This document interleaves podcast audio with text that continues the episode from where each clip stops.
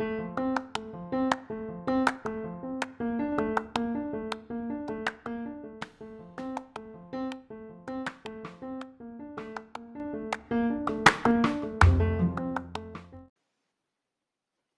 voltamos, episódio 24, e agora faço como. Eu sou Felipe, professor e médico oncologista. É, nesse episódio hoje eu fiquei tentando ver uma coisa para é, linkar né, as coisas que eu tenho lido sobre o futuro, as perguntas dos alunos iniciantes, as perguntas de pessoas que querem ser alunos de medicina, que, que me foi questionado essa semana, perguntas de egressos do curso, perguntas de pessoas do internato. E aí eu percebi a angústia aí desses, dessas pessoas de, de pontos diferentes, né? É, dois ou três eram do início do curso de medicina, perguntando sobre o futuro, sobre o curso, sobre o que vai fazer quando acabar. É, duas pessoas perguntando se vale a pena fazer o curso, se vale a pena fazer medicina e tal. Pessoas já, já mais maduras, empregadas e, e com, com curso já de terceiro grau completo. E é, os internos, né, que, que, eu, que eu fico mais focado dentro da faculdade, perguntando bastante sobre o futuro. E dois egressos aí ainda, ainda já trabalhando plantões e, e unidade de saúde da família perguntando também sobre o futuro. E aí eu, o que eu achei de igual nessas perguntas nos últimos 7, 10 dias dessas pessoas é que todos estavam né, preocupados com o futuro.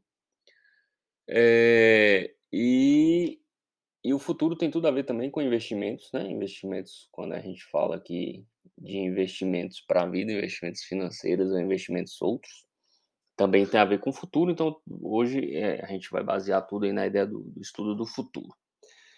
A primeira coisa que é, junta todas essas pessoas, esses questionamentos, só para deixar claro, assim, os questionamentos das pessoas que não faziam curso de medicina ainda era muito relativo aos cursos, aos custos dos cursos, né, é, particulares, que são caros, se valeria a pena abandonar as profissões para fazer medicina, se valia a pena pagar para depois é, se, se tira esse dinheiro de volta. É, questionamentos se vale a pena pegar FIES, como paga o FIES, se tem algum tipo de financiamento das instituições, mas muito voltado aí para a questão assim, se, se financeira mesmo, se vale a pena fazer e tal. É uma dessas pessoas. A outra não, a outra mais a outra mais determinada na ideia de, fazer medicina mesmo, mas preocupada, né, com, com o futuro no sentido de devolução de dinheiro, do que do que vai pagar, como vai pagar, etc. É, alguns alunos aí do início do curso, ali por terceiro, quarto ano, é, que começam a me procurar, né, para ver questões de TCC, etc., perguntando sobre especialidades, qual melhor especialidade, como é que, que escolhe a especialidade, como é que vê o mercado, muito perguntando de mercado, de mercado, de mercado. É, e de residência, se sai, não sai, como faz, etc.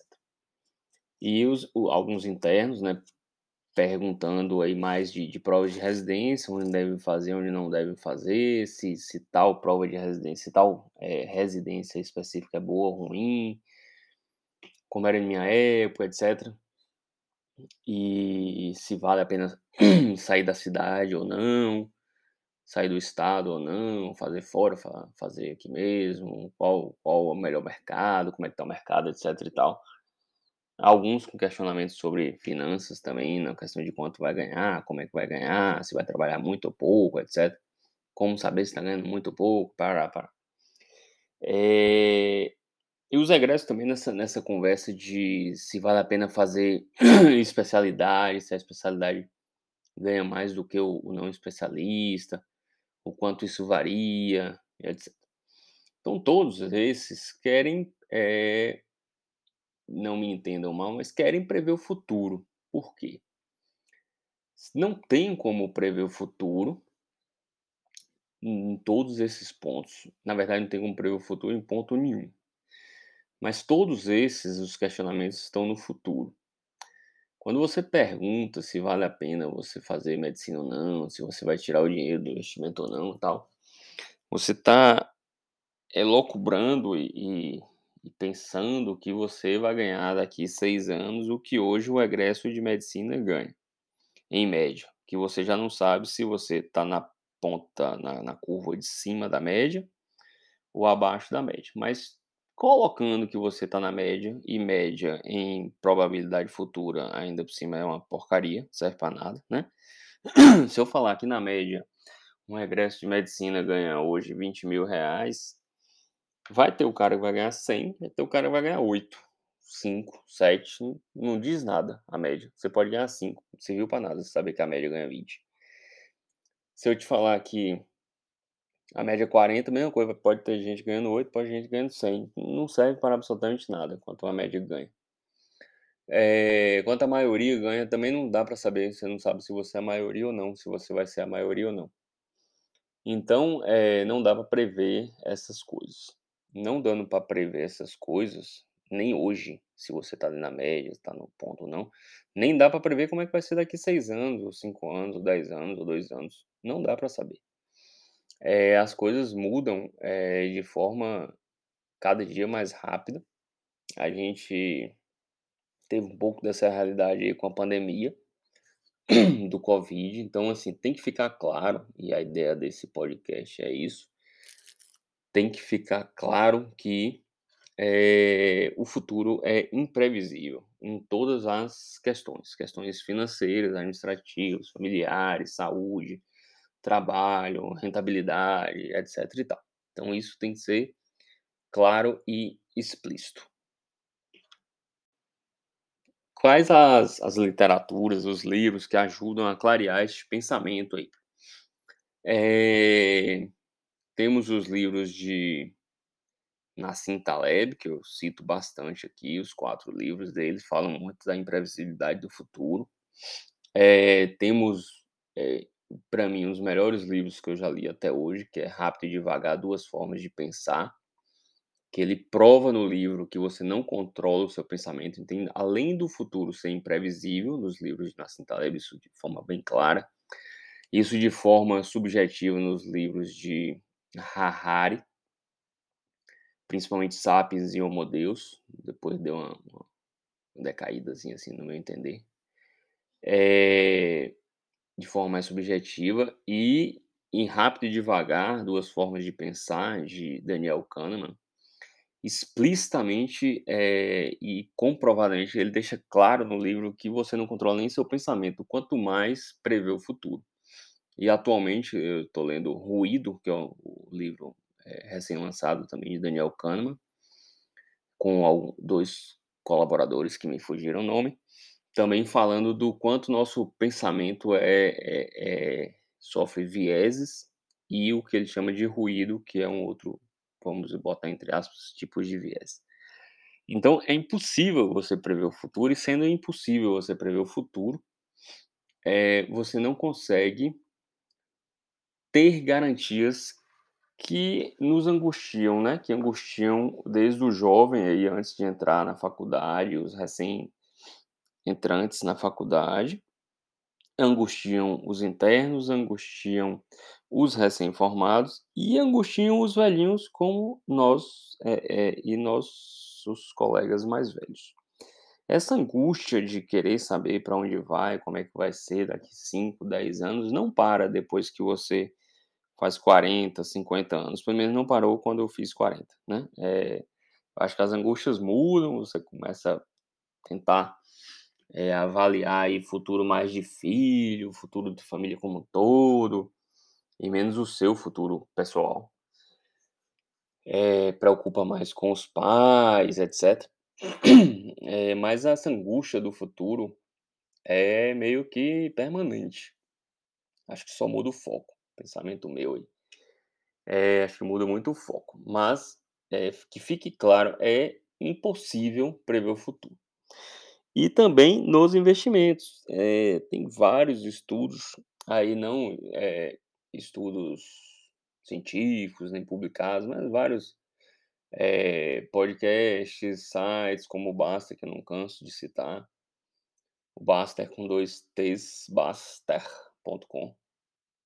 Eh, vídeos no YouTube de de pessoas relativamente simples, sem nenhuma muita fama grande, que mostram por A mais B, os caras ficam lá dando um trabalho de formiguinha pra provar que nenhuma dessas preditoras de investimentos, carteira da semana, carteira do mês, carteira do ano, faça isso, faça aquilo, sabe porra nenhuma. Erram sem pena, erram com força, erram feio. E, eh, não conseguem prever nada, conseguem prever zorra nenhuma. Eh, então juntando essas coisas aí e e um pouquinho de de filosofia, eh, lendo também um livro que eu tô relendo agora atualmente, Meditações de Marco Aurélio, eh, não tem como prever nada. Aceite as coisas como são, né, que muito do do estoicismo prega isso. Eh, e tente fazer o seu melhor, agradeça as possibilidades de fazer o que você tem que fazer. Eh, mas não ache que que você vai prever futuro nenhum não. "Ah, professor tal, tal, então como é que a gente faz, né, eu faço o quê, faço como?" Tente se organizar dentro do que você pretende. Então, como eu coloquei no podcast anterior, tente organizar de forma mais, eh, não sei como eu digo, não é prática, mas mais numérica possível. Fazer uma lista, eh, das coisas que você pretende. O cara que quer largar tudo pra fazer medicina, ele tem que ter, eu acho, uma motivação maior do que, eh, simplesmente trocar valores de salário. Eu acho que medicina não é o único caminho de se ganhar dinheiro no mundo, tenho certeza disso. Eh, o cara que é apaixonado, não fez por um, sei lá, medo na juventude, escolhas, eh não tão bem feitas, sei lá, ressentimentos, ansiedades, etcétera. E quer fazer, jogue de cabeça, mas não se arrependa, são são decisões que que não tem como voltar atrás, né. Tem como você largar? Tem, mas você vai largar o emprego pra fundar dentro da faculdade de medicina, você vai abrir mão de várias coisas na família e tal. Pode ser que valha a pena não, só você que vai dizer se se vale ou não, não tem como responder essas coisas. Eh, não tem como como dizer, é impossível dizer qual o melhor, eh, a melhor especialidade, eh, do mercado daqui 5 anos. A gente não consegue dizer nem a melhor hoje, eh, quiçá daqui 5 anos ou 6 anos ou 10 anos, as especialidades flutuam ao longo dos anos. A vida média, que não serve pra nada, mas a maioria dos médicos trabalham em torno de 30, 40 anos. Nesses 30, 40 anos de trabalho, a especialidade vai estar no topo e no e na baixa, provavelmente 2 ou 3 vezes. Eh, então não serve pra nada saber, por exemplo, qual é o mercado de pediatria hoje, porque em 2005, quando eu fiz, era um lixo, depois ficou excelente, agora tá mais ou menos. Daqui 10 anos sabe Deus como é que vai estar. Então você vai decidir a sua especialidade, que você vai fazer nos próximos 30, 40 anos, baseado no que é hoje, eu acho uma decisão, eh, tomada baseada numa coisa bem bem ineficaz, né, bem sem sentido. Eh, não tem sentido, não tem sentido nenhum você basear na decisão da especialidade, ou se vai ou não fazer medicina nas coisas de como estão hoje, eh, mercadologicamente falando, né, economicamente falando. Eu acho que você tem que basear a sua decisão de como você vai fazer a residência, quando, aonde, se vai sair do estado, vai ficar no estado baseado nas suas escolhas pessoais. Se eu tenho 3 filhos, 1 de 6 meses, de 1 ano, 2 anos, minha esposa não trabalha, como é que eu vou fazer residência em São Paulo e deixar a esposa em Conquista? Não tem sentido, eh, pra mim é loucura. Mas pode ser que o cara seja doido queira ir, beleza, não sei, leve a esposa junto. Eh, o cara que não tem problemas financeiros nenhum, nunca teve família abastarda, ele quer ir fazer residência fora, não tem nada que o prende aqui. é decisão dele, eh, não tem como dizer se é bom ou ruim. Acho que tem que que medir as as coisas que você quer pra você. Então, eu sou abastado, sou solteiro, não tem nada que me impede, mas eu quero ficar aqui, acabou. Tô feliz aqui, eu sou feliz aqui, vou ficar aqui. Pronto, beleza, pode ser. Você tem que procurar o que te faz feliz, e isso é difícil, dá trabalho. É mais fácil tentar buscar respostas, né, eh, padrões, etcétera, que não existem. Eh, o que faz o outro feliz, estar lá na USP, Einstein, Sírios, sei lá onde, talvez não te faça feliz. Eh, talvez o que te faça feliz é ficar na unidade de saúde da família e ver aquele aglomerado de pessoas que você trata, eh, evoluindo bem, melhorando de saúde, vendo que você tá fazendo um bom trabalho e que ao longo dos anos você melhorou a saúde daquela comunidade inteira. Então você tem que saber o que você pessoalmente quer, né, eh, como como meta. Não tem como prever o futuro, não tem, é simplesmente impossível. Então não tem lógica nenhuma saber o mercado de hoje pra definir a especialidade, saber como é que tá a medicina hoje pra saber se vai fazer medicina ou não. Eh, saber se vai largar o emprego ou não. Vai que você larga o emprego daqui 10 anos seu emprego tá lá bombando lá em cima no top dos dos mais bem remunerados, você largou por causa do salário. Então essas coisas é são são bem são bem complexas. Eh, acho que vale a pena a leitura desses livros que eu falei, né, dos de Daniel Kahneman. Eh, os de Harari. E Meditações de Marco Aurélio. E os de Nassim Taleb. Eh, os estoicos como como um todo, né, como Marco Aurélio, Epicteto e Sêneca são bem interessantes nessas decisões da vida que nos angustiam. Eh Difícil você: "Ah, não, ah, vou ler o livro vou virar estoico", não, sei lá, sou mais pra refletir sobre as coisas, decisões da vida. Esse livro chamado Ruído, é um livro muito, muito interessante sobre decisões que a gente toma durante a vida. Eh, ainda tô no começo do livro, mas esse livro é voltado pra isso, pra decisões.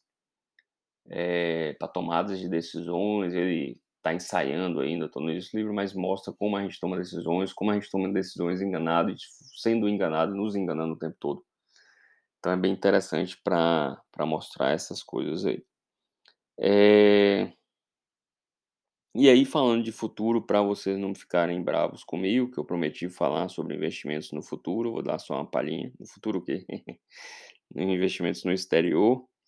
E aí, visto que não prevemos o futuro de forma alguma, é impossível prever o futuro, faz parte da diversificação, né, eh, dos investimentos ter investimentos no exterior, pra proteger de de, sei lá, uma calamidade pública institucional brasileira, uma perda de valor da moeda nacional de forma estrondosa, como aconteceu na Venezuela e tal. "Ah, impossível, não sei o quê, isso nunca vai, não sei o quê", não temos, de novo, não temos como prever o futuro. Então essa diversificação é interessante. "Ah, então vou botar tudo lá fora", não temos como prever o futuro. Vai que daqui 5 anos há bloqueios malucos de você trazer seu dinheiro de volta, de você ir para os Estados Unidos pegar seu dinheiro e tal. Então tudo que a gente pode fazer é diversificar os investimentos de forma geral. Eh, sabendo que não, não tem como prever o futuro, é impossível prever o futuro. Então a gente faz o quê? Diversifica. E aí dentro da questão do futuro, eh uma coisa que é interessante, e aí graças a Deus eu gosto, eu adoro dar aula, eh, e adoro medicina e são 2 profissões, né, eu uso a medicina pra poder ser professor, eu sou professor de medicina. Então uma coisa interessante é você tentar diversificar os seus ganhos aí, então não só entre empresas, como entre profissões mesmo. Eh, eu sou um felizardo de ter 2 profissões, né, professor e e médico. Mas eh, eu não busquei isso, assim, de forma como eu tô colocando aqui que é seria interessante todos buscarem, ter ter profissões, diversos tipos de ganhos, né, pra você se proteger, uma vez que não sabemos o futuro. Então pode ser que medicina piore muito, professor aumente, é meio que real, mas não sabemos o futuro.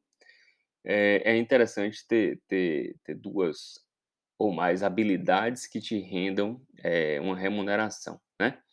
É, as mais famosas, geralmente, que vocês provavelmente, porventura, conhecem a programação, né? O médico faz programação, o médico que fez direito, tem, temos alguns colegas que são advogados e médicos, é, gestores, né? O médico que é médico já tem trabalha ali na, na parte de assistencial, mas trabalha também na parte de gestão mesmo, profissional de empresas. Então, é, é, é interessante você buscar meios que te gerem é, uma remuneração em, em dois campos profissionais distintos, visto que não garantimos nada no futuro que nossa profissão atual é, será bem vista, bem remunerada, bem colocada no mercado é, no futuro próximo ou longo. Era isso por hoje. Muito obrigado aí mais uma vez pelas perguntas. É, sem as perguntas fica mais difícil, né? Fazer para mim. Eu adoro esses questionamentos que as pessoas fazem. Fica mais fácil tentar juntar as coisas e trazer. Espero que, que tenha passado a mensagem legal aí. É, e a gente se vê na próxima. Um grande abraço. Muito obrigado.